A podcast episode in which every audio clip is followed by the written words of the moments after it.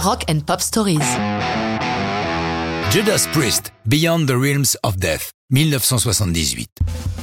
Ce sont presque les débuts des hard rockers de Birmingham. Certes, ils ont déjà publié trois albums, mais le premier ne compte pas vraiment. Un producteur trop envahissant les a brimés dans l'exploitation de leurs chansons. Les deux suivants leur ont permis de se constituer une base de fans solide, surtout après leur prestation très remarquée au festival de Reading en 75. Ce quatrième album va affirmer leur style avec des chansons composées par chacun des membres du groupe. C'est le batteur Les Binks, qui ne figurera dans le groupe qu'assez brièvement, qui est l'auteur de Beyond the Realms of Death.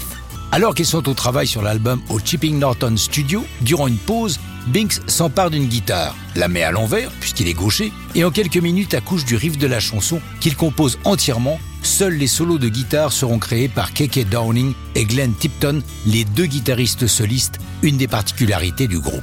Quant au texte, c'est le chanteur Rob Alford qui s'en charge.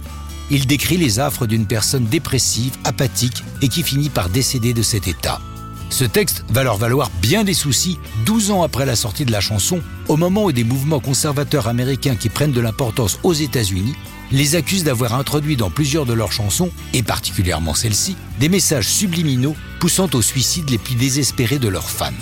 Les conservateurs perdront le procès, l'art étant une forme de liberté d'expression au regard de la Constitution américaine, et c'est heureux.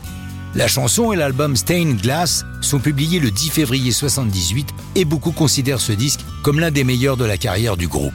Il est aujourd'hui classé par le magazine Rolling Stone comme le 43e dans leur liste des 100 meilleurs albums de heavy metal de tous les temps.